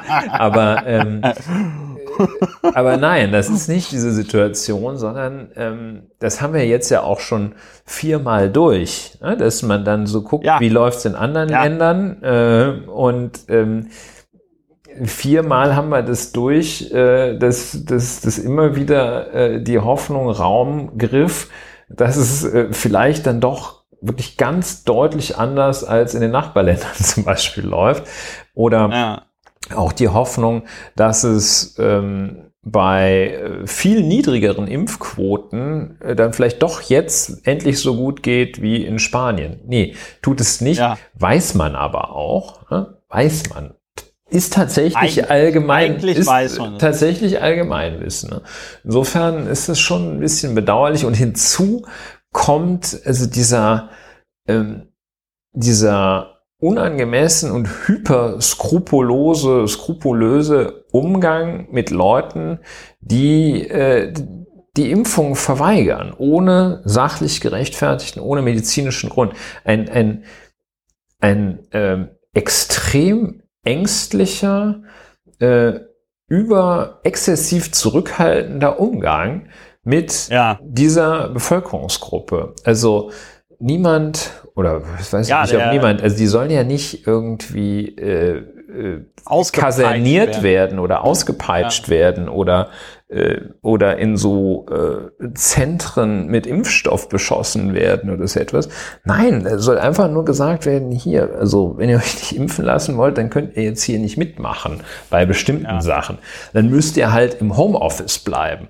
Ähm, dann müsst ihr halt ähm, vielleicht, äh, dann dürft ihr eure Angehörigen in dieser alten Pflegeeinrichtung, dürft ihr die nicht besuchen. Äh, ja, also äh, der Nikolaus Blome. Ja, so. Gut, Nikolaus so viel Blome hat das ja im, bis hier, ja. Was ja, sagt Nikolaus, Nikolaus Blome? Blome hat das ja im, im, im Spiegel in einem Kommentar, sehr, also bei Spiegel Online sehr gut zusammengefasst und sagt da, das ist jetzt der Circle Jerk, sagt da das, was äh, ich glaube ich auch schon mal vor Monaten gesagt habe in Bezug auf äh, Ungeimpfte. Der äh, Kommentar heißt, wir geiseln der Ungeimpften. Und äh, das ist äh, nach wie vor richtig. Äh, wir Geimpften oder der Rest der Gesellschaft befindet sich quasi in Geiselhaft durch die äh, Geimpften. Ich habe mich diese Woche auch sehr gewundert oder letzte Woche, weil die Rufe nach einer Impfpflicht werden ja immer lauter und wirklich durch die Bank weg sagen alle Leute, also weiß ich nicht, da werden dann ehemalige, da werden dann irgendwelche Verfassungs Rechtler interviewt und sonst irgendwas, ja. Also alle Leute sagen ja, ja, also eigentlich gibt das, gibt das unser, unser Grundgesetz her und auch so die Systematik, wie wir das bisher mit der Impfpflicht in sowohl Westdeutschland als auch in Ostdeutschland geregelt haben, ja. Äh, trotzdem haben wir noch keine keine Impfpflicht, äh, äh, das und dann muss man dazu sagen, dieses, ähm, dieses Hin und Her bei der Politik, das ist ja, das ist ja tatsächlich ein bisschen unwürdig. Ne? Also der Bundesgesundheitsminister Jens Spahn, der hat ja am 18.10., das ist jetzt noch nicht so lange her, ja, äh, sagte er, Spahn für Ende der epidemischen Lage angesichts der aktuellen Impfquote stellt eine mögliche, steht, stellt eine mögliche Überlastung des Gesundheitssystems nach Ansicht des Gesundheitsminister von Gesundheitsminister Spahn keine akute Gefahr mehr dar. Ja, äh, dann äh, Dirk äh, äh, äh, äh Pessler, der so ähm, der so auf Twitter so ähm, Projektionen macht, ja, ähm, äh, hatte heute einen, einen Thread geblockt, wo er gesagt hat, ähm, äh, wir haben so lange mit Reaktionen gezögert, dass jetzt auch ein schnelles und entschiedenes Handeln eine zeitnah eintretende Überlastung des Intensivsystems in ein bis drei Wochen nicht mehr verhindern kann. Ja, also ich bin mir nicht sicher, ob es andere Sätze eines deutschen Politikers äh, äh, gibt, die so schlecht äh, gealtert sind, wie das, was Jens Spahn am 18.10. da gesagt hat. Möglicherweise äh, das äh, Ehrenwort von Uwe Barschel oder so, ja. Aber äh, das ist äh, tatsächlich allerhand. Und Spahn hat damit muss man sich ja auch äh, äh, vergegenwärtigen. Das fand ja, wann war die Bundestagswahl? 26. Dezember. Das fand gut drei Wochen nach der September. Bundestagswahl. Äh, September. Das fand gut drei Wochen nach der Bundestagswahl statt. Meiner Meinung nach hat der Spahn der äh, Koalition äh, in Spee äh, damit einfach ein Ei gelegt, weil er sie unter, weil er sie unter Druck gesetzt hat, weil er eben auch äh, schon ein Datum dann genannt hat. Ne? Somit könnte angesichts der aktuellen Impfquote die epidemische Lage am 25. November als bundesweite Ausnahmeregelung auslaufen und beendet werden, wurde Spahn äh, der Bild-Zeitung zufolge von Teilnehmern zitiert. Ja, ähm, Spahn ist ja ganz eifrig gewesen in den letzten Monaten immer wieder das Ende, das baldige Ende der Pandemie zu verkünden. Er hat ja auch, ich finde es jetzt gerade nicht, aber kann man auch noch raussuchen, er hat ja auch schon mal gesagt, dass das im Frühjahr 2020 alles vorbei ist. Und so wie das im Moment aussieht, muss man das einfach sagen, ähm, diese Welle selbst wenn wir sie jetzt äh, äh, sofort noch irgendwie versuchen zu brechen mit einem Maximal-Lockdown, bis wir von den 20.000, 30.000 Infektionen an einem Tag runter sind, das dauert wieder drei, vier Monate. Ja, also äh, äh, Pustekuchen. Ja, äh, und äh, dann hier solche Sachen. Der Tweet von Peter Altmaier, den ich vorhin vorgelesen habe, war dann doch der äh, richtige. Die Ampelkoalition hat eine faire Chance verdient, insbesondere für mehr Klimaschutz und Wachstum. Die Aufhebung der pandemischen Lage wäre derzeit aber ein schwerer Fehler und das völlig falsche Signal. Es wäre ein Zeichen von Größe, das zu ändern. Also da, das muss ich sagen, das ist, äh, also finde ich, ist dann nochmal so der extra Abfuck, der da stattfindet. Jens Spahn bringt das erst ins Spiel, dass die epidemische Lage von nationaler Tragweite abgeschafft werden soll. Dann denken sich die äh, Ampelkoalitionäre, ja scheiße, bevor wir da jetzt irgendwie wieder Shitstorm kriegen mit Verbotspartei und bla bla bla, hier wird unsere Freiheit behindert, äh, denken wir uns dann irgendein Reglement aus. Das wurde ja auch schon vor einigen Tagen äh, äh, vorgestellt. So wie ich das verstanden habe, werden da einfach viele Sachen, die jetzt äh, über diese epidemische Lage von nationaler Tragweite äh, äh, geregelt worden sind, einfach in diesem neuen Gesetz geregelt, ohne dass das dann epidemische Lage von nationaler Tragweite heißt. Aber und äh, das finde ich in der ganzen Geschichte so unwürdig. Wir hatten ja auch vorhin diesen Markus Söder-Tweet, die äh, MinisterpräsidentInnen der Länder sind in totalem weiß ich nicht, irgendwie entweder Schockstarre oder Winterschlaf oder I don't know, vielleicht waren die alle zu lange auf der äh, äh, äh, Party zur Schließung des Impfzentrums in Erfurt oder so, ja.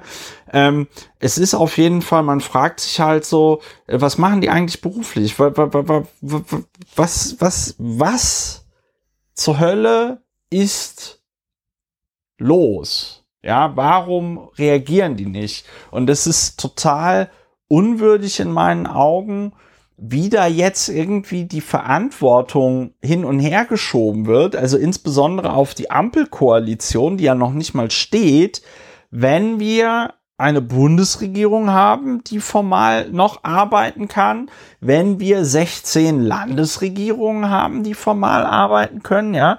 Es ist überhaupt gar kein Problem mit dem Reglement, was es jetzt gibt, auch für die Bundesländer, härtere Regeln einzuführen, wie 2G und äh, noch und nöcher. Und statt zu handeln, werden jetzt Tweets darüber geschrieben, wer jetzt handeln sollte.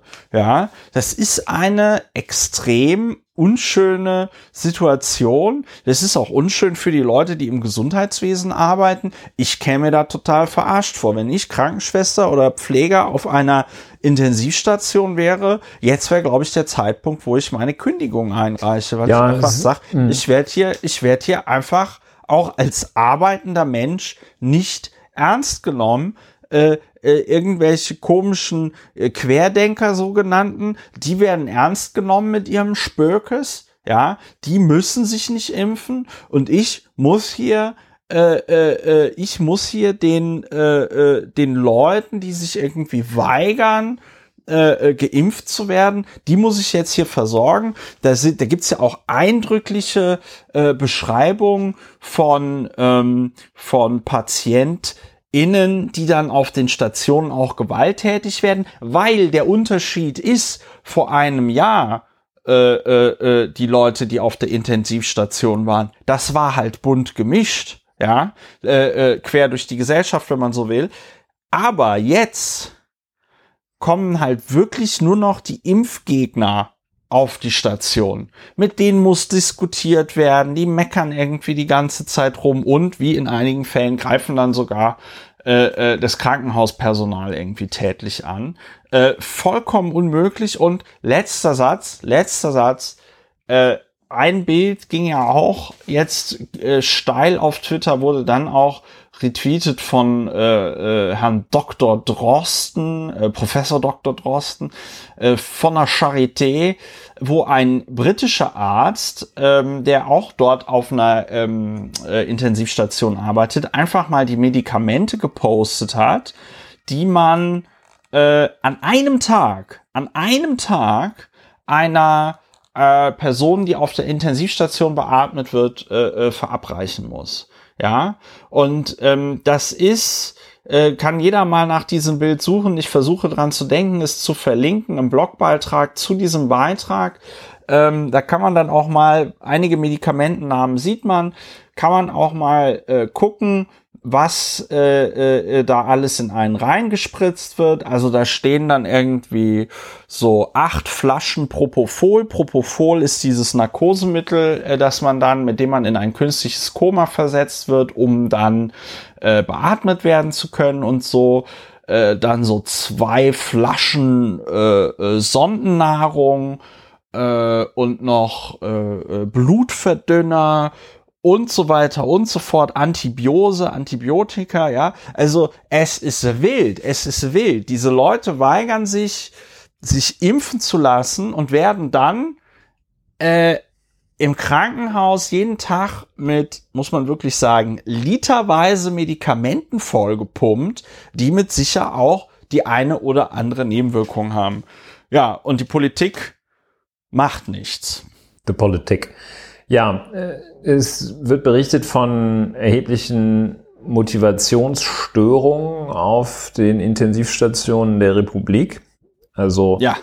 das, äh, die Sinnhaftigkeit ähm, schwerst erkrankten Menschen zu helfen, erschließt sich ja doch recht einfach in gewöhnlichen Zeiten. Ähm, aber die Frage, die Sinnhaftigkeit einem einer Person zu helfen, die sich in diese Lage selbst hineinmanövriert hat, wissentlich, ja. ähm, erschließt sich wohl schon nicht mehr jedem. Äh, wie du richtig sagst, sind die Intensivstationen nach dem, was zu lesen ist, äh, voll mit Leuten, die es hätten vermeiden können.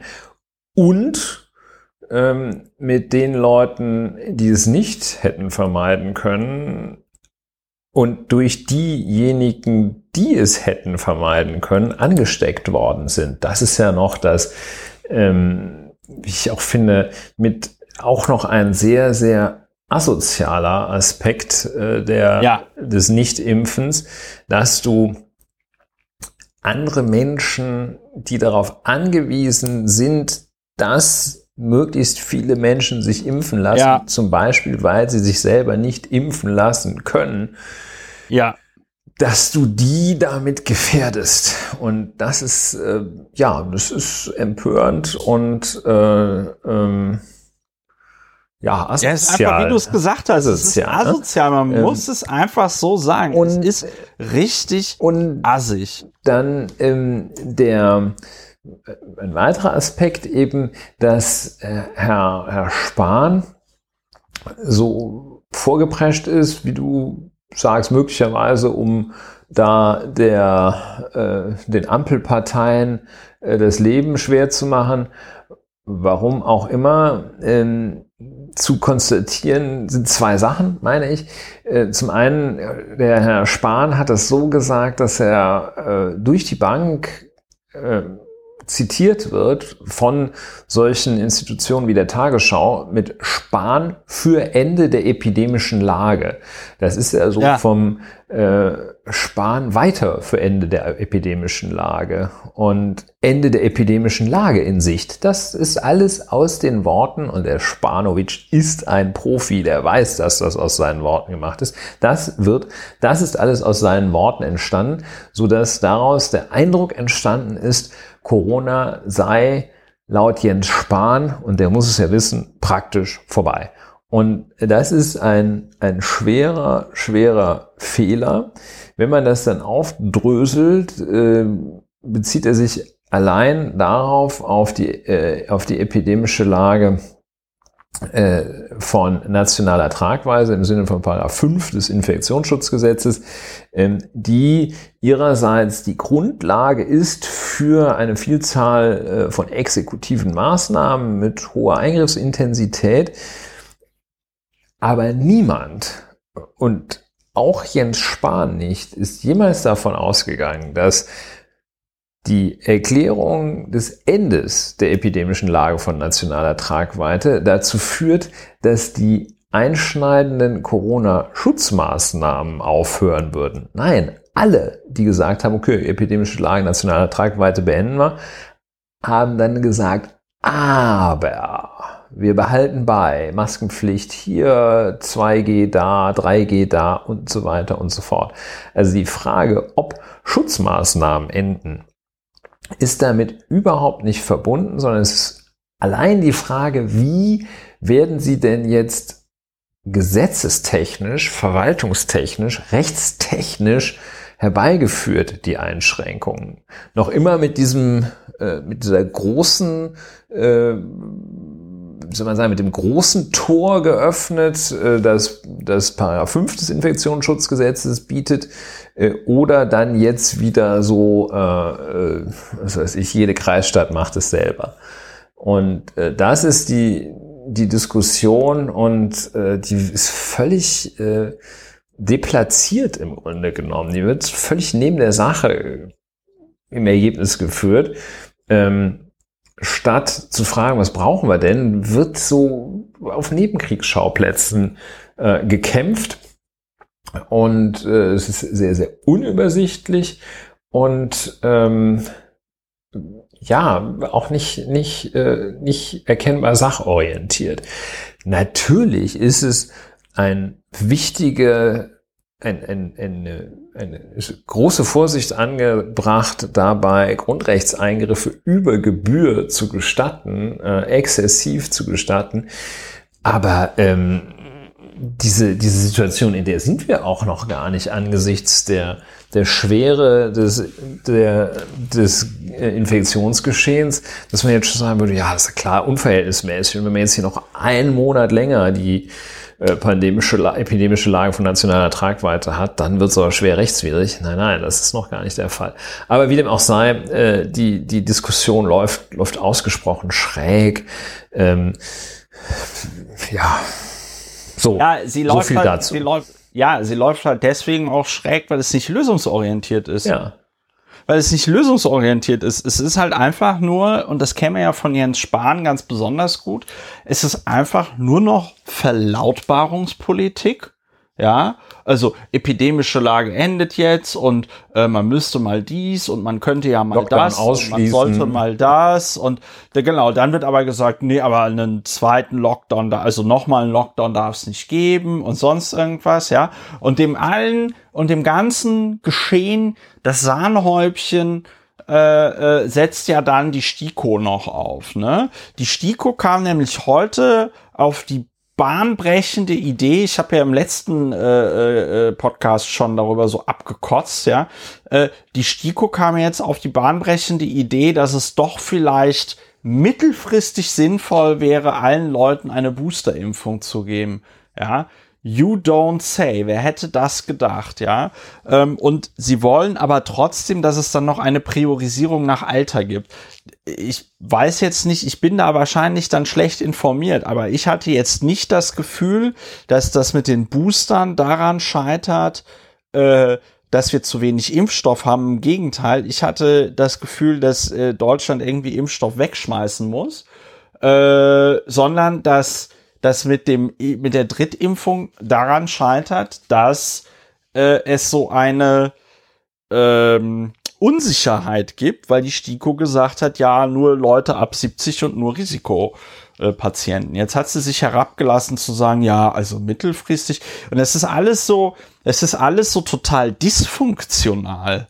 Ja, und das Lächerliche daran ist ja, wenn das jetzt das erste Mal wäre, wird man sagen, ja gut, also ne, Pandemie und äh, passiert nur einmal im Jahrhundert und so.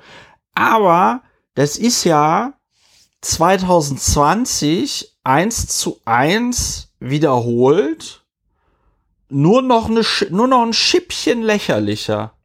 Ein Schippchen lächerlicher. Also das war doch letztes Jahr schon so der, der, der, der, der, der, so bescheuert mit diesem Lockdown Light, wo alle irgendwie dieses, dieses Ding mit dem Wellenbrecher Lockdown vom Drosten und vom Lauterbach irgendwie falsch verstanden haben. und irgendwie gedacht haben, ja, wenn man so einen Lockdown light macht, dann, dann ist die Pandemie auf einmal wieder irgendwie eingefangen. Und äh, äh, äh, dann hat man einen Monat lang nichts gemacht, dann hat man im November einen richtigen Lockdown gemacht und was war das Ende vom Lied? Ich glaube, wir hatten irgendwie bis März oder April hatten wir Lockdown. Ne? So. Und dann kam der Frühling, dann war es, dann war es für ein paar Monate okay und dann gingen ab August, September gingen jetzt wieder die Zahlen rauf. Und was hat man, im, und was macht der Spahn im, im, im, im Oktober, statt zu sagen, scheiße, wir müssen die Zügel wieder ein bisschen anziehen?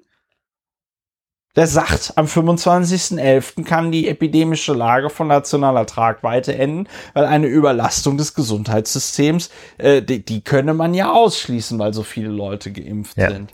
Und ich kann mir nicht vorstellen, dass der Spahn so schlecht beraten ist, dass der wirklich so schlecht beraten ist, dass bei einer Impfquote von 65 Prozent der Bevölkerung, dass dem da keiner sagt, Jens, von allem, was wir wissen aus den anderen Ländern, reichen diese 65 Prozent nicht. Zumal wir ja noch eine deutliche äh, Ungleichverteilung haben bei diesen, bei den Prozenten. Ne? Also wir sind ja in Bremen bei 80 Prozent und in einigen ostdeutschen Bundesländern krebst man ja, glaube ich, noch bei den 50 Prozent rum. Also es ist einfach nur noch, ich weiß gar nicht, wie ich das beschreiben soll. Ich find's frech. Ich find's frech und ich find's traurig, weil ähm, das wird dazu führen, dass wieder viele, viele Leute sterben, dass viele, viele Leute dann nach ihrer Corona-Erkrankung mit äh, Long-Covid-Symptomen rumzukämpfen haben.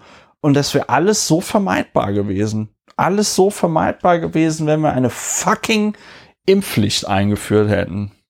Hinzu kommt, dass wir ja ähm, nicht äh, kurz vor Einführung einer Impfpflicht äh, stehen, wenn die Impfpflicht sozusagen der letzte Schritt in einer Reihe von Maßnahmen ist, dann sind wir noch etwa sechs bis äh, sieben Schritte davon entfernt. Also es gibt ja noch nicht mal einen einigermaßen konsequenten Impfanreiz ähm, und ähm, dabei dürfte also tatsächlich inzwischen auch uns Laien klar sein, dass der Weg aus der Pandemie einfach gerade über die Impfung führt, wenn man es nicht mit der Durchseuchung machen möchte. Äh, da sieht man ja, wozu das führt. Und ja, ich habe nochmal nachgeguckt. Sachsen hat tatsächlich eine Impfquote von vollständig Geimpften von 57,1 Prozent. Ist das einzige Bundesland, das noch in den äh, 50ern äh, rumkrepelt. Dann haben wir Brandenburg, Thüringen, Sachsen-Anhalt, alles äh, 60 bis 63 Prozent. Bayern, Krebs bei 65 Prozent rum, wo ich mich auch frage, ja, lieber Margus, ne? Ähm, äh, die soll jetzt soll jetzt die Ampelkoalition nach Bayern kommen und dort den Impfstoff verabreichen oder wie hast du dir das vorgestellt, ja? Ähm, es ist einfach äh, traurig und wir haben nur fünf Bundesländer, die über 70 Prozent sind. Nordrhein-Westfalen, Schleswig-Holstein, Hamburg, das Saarland und Bremen. Auffällig viele Stadtstaaten dabei, wenn man das Saarland als Stadtstaat dazu zählt. Städtchenstaat. Ja. ja ähm, was macht man, was, was, Ulrich, wie, wie geht man, wie geht man jetzt mit dieser Sache, wie geht man jetzt mit dieser Sache konstruktiv um? Weil, äh, äh, wie du gemerkt hast, war ich ja jetzt während dieses Installments, wie der Amerikaner jetzt sagen würde, deutlich erregt. Deutlich erregt. Ja, das muss man in diesem Fall auch halten, diesen Erregungszustand weil äh, das dazu führt, dass vielleicht der ein oder andere sich doch noch impfen lässt. Äh, es ist so, dass in Österreich ja jetzt mit Einführung einer weitgehenden 2G-Regelung ähm, die Leute dann plötzlich in die Impfzentren strömen nochmal. Ne? Ja. Da gibt's also ja, ja. Ähm, gibt es in Frankreich auch so. Einen Ansturm, in Frankreich auch. Und da scheint es ja so zu sein, dass, äh, dass es eine ganz klar erkennbare, wirksame Maßnahme ist, eine höhere Impfquote zu erreichen, indem man die, äh, ja, äh, die Zugangsregeln strenger fasst zu bestimmten gefährlichen Situationen. Es ist ja nicht so, dass man da einfach durch Schikane die Leute ins Impfen treibt, sondern dass ähm, eine, eine, eine strengere Kontrolle, engere Voraussetzungen für den Zutritt zu bestimmten Personenansammlungen sich ja immer darauf berufen kann, dass sie ein verfolgenswertes Ziel in verhältnismäßiger Weise ähm, im Auge hat, nämlich den Gesundheitsschutz. Und es ist, ähm, also wenn man sich nicht super dämlich anstellt, rechtlich ja ähm, ohne weiteres möglich, äh, die Zugangsregeln in einer pandemischen Situation für ein Kino, ein Fußballstadion, ein Schwimmbad, eine Schule, ähm, eine Turnhalle and what have you äh, streng zu fassen und da engere Voraussetzungen aufzustellen, damit man da partizipieren kann. Das ja. ist ein, glaube ich, sehr klarer Weg, der jetzt ja zum Teil auch äh, zögerlich zwar, aber doch beschritten wird. Ähm, das äh, ist ja mehr 2G äh, gleich mehr Impfung. Das scheint mir eine ziemliche Kausalkette ja. zu sein. ja. Und ähm, den Weg, äh, der, der, der liegt doch nahe.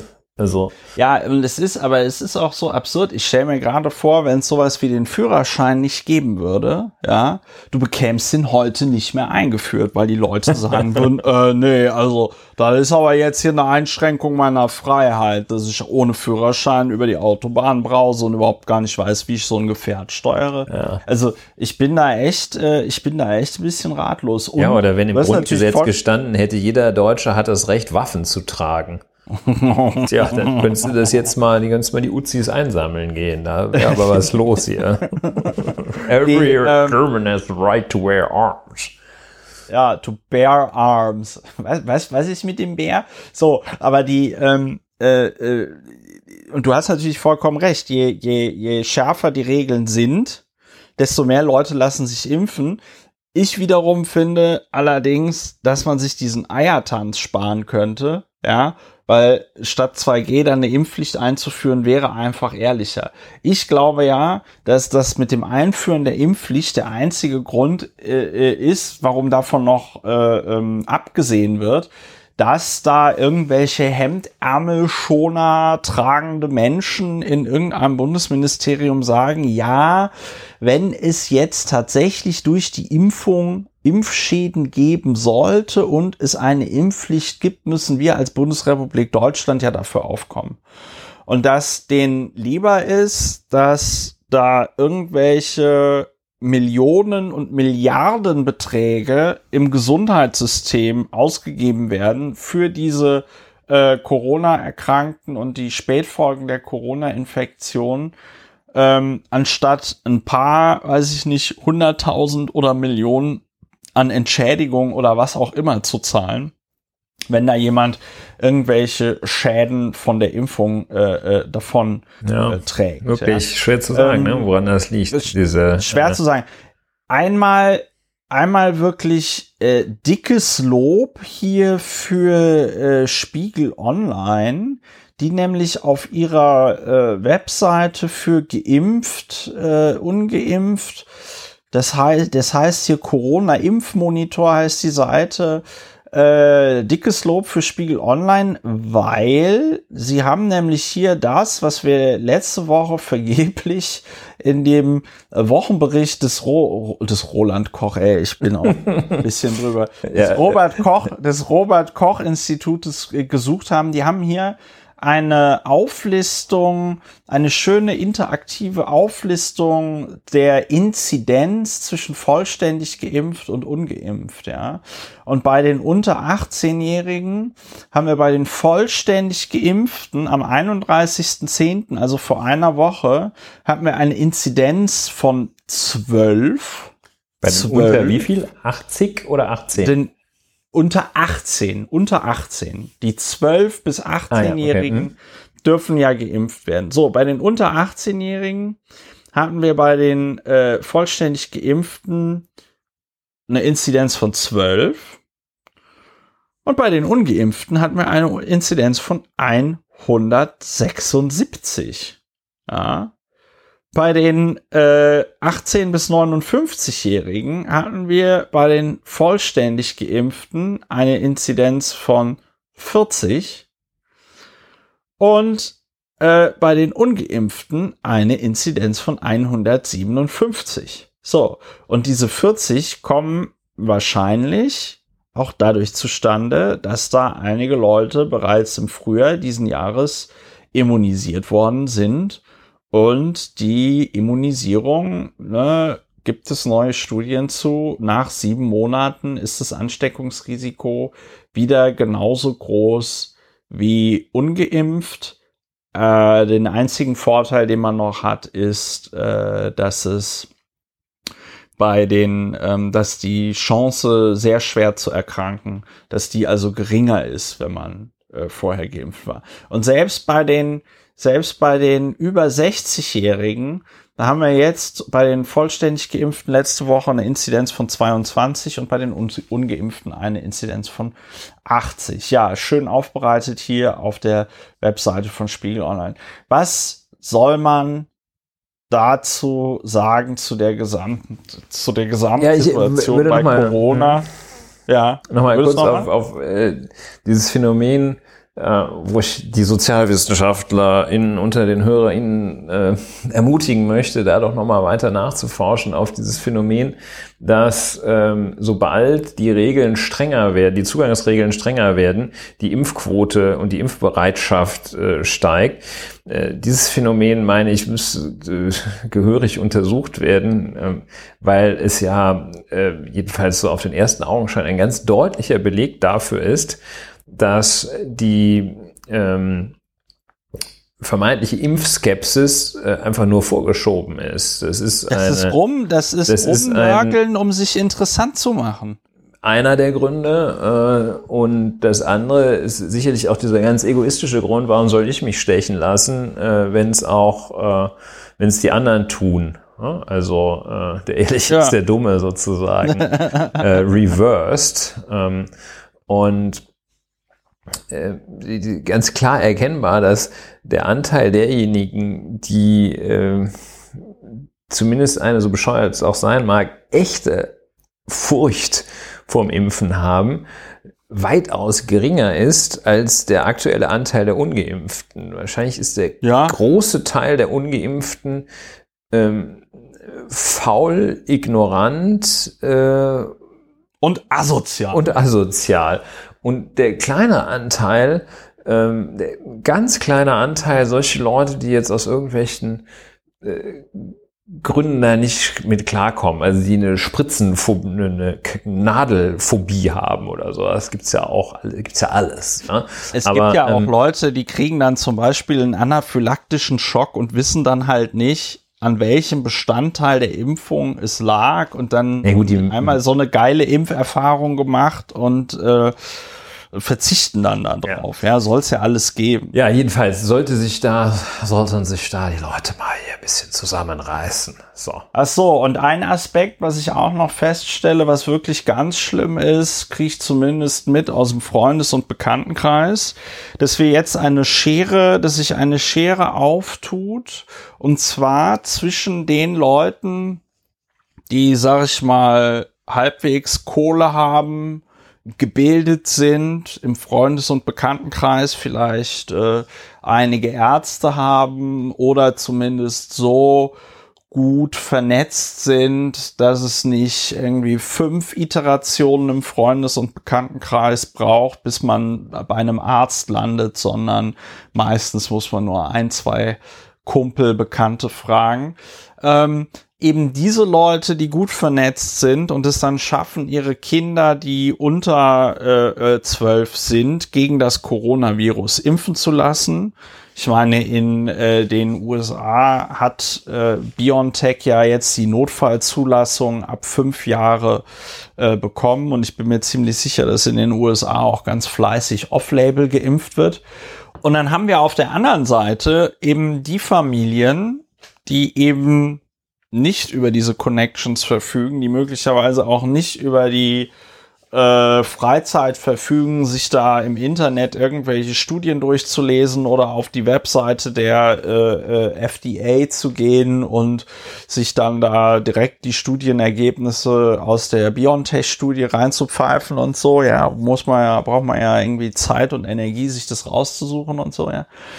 Ähm, also wir haben hier eine eine ganz krasse äh, äh, Spaltung nach Schicht, nach, nach Geld, nach Bildungsstand und zwar der Eltern, die ihre Ki die das Risiko eingehen, ihre Kinder off-label zu impfen und die Eltern, die einfach gar nicht über die Möglichkeiten verfügen, überhaupt einen Arzt oder eine Ärztin aufzutreiben, die dann off-label impft. Tja. Und das setzt, das ist, äh, das ist unter diesen ganzen Widrigkeiten der aktuellen Situation ist das, wie ich finde, noch eine der schlimmsten, weil ich krieg das äh, bei Twitter ja mit, wie viel, also die, die, die Nerven bei vielen Eltern, die Nerven bei vielen Eltern liegen blank. Ich habe dann in der Nachbarschaft auch Leute, die dann sagen, ja, und jetzt suchen wir nach einem Impfarzt, weil heute wieder ein Fall bei der Tochter in der, in der Klasse war. Und das ist zum Beispiel sowas, was ich überhaupt gar nicht verstehen kann, äh, warum in den Zeiten einer Pandemie,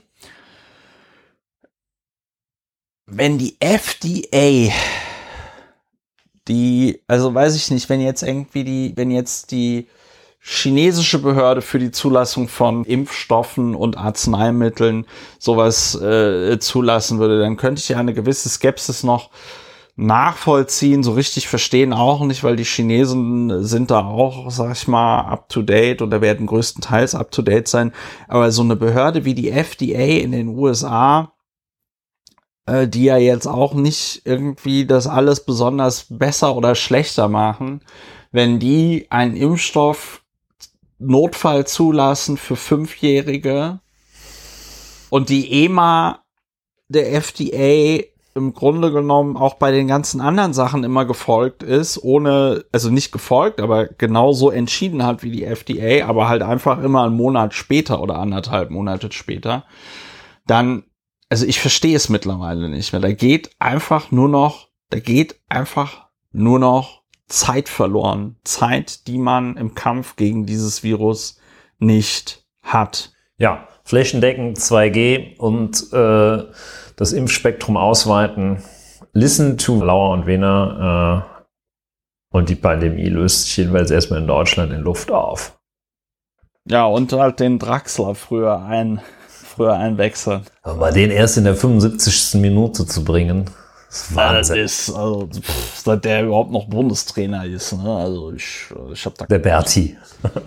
der Berti. Gibt dem Kaninchen noch eine Möhre. Dem Hasen. Gebt ja. dem, gebt dem Hasen eine Möhre extra. Er hat uns heute allen das Leben gerettet. Ja. Ja. Das äh, wäre ein Sinne, sehr geeignetes Schlusswort.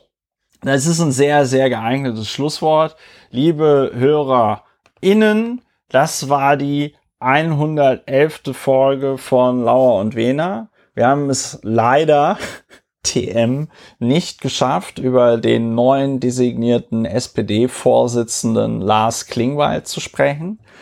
Ähm, wäre aber auch vielleicht ein ganz gutes Thema bei, worüber wir nicht reden gewesen.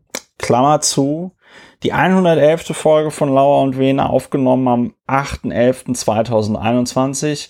Lauer und Wena, Deutschlands bester Karnevals-Podcast und Podcast zur Bewältigung der Gesamtsituation. Wenn euch das Gehörte gefallen hat, geht auf die Webseite, schaut euch an, wie ihr den Podcast unterstützen könnt.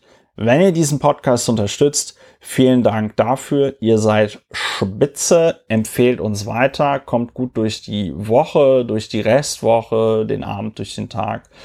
Wann immer ihr das hört, lasst euch impfen, bleibt gesund, tragt Maske und passt auf euch auf. Bis zur nächsten Folge von Lauer und Wiener. Macht's gut. Tschüss. Ciao.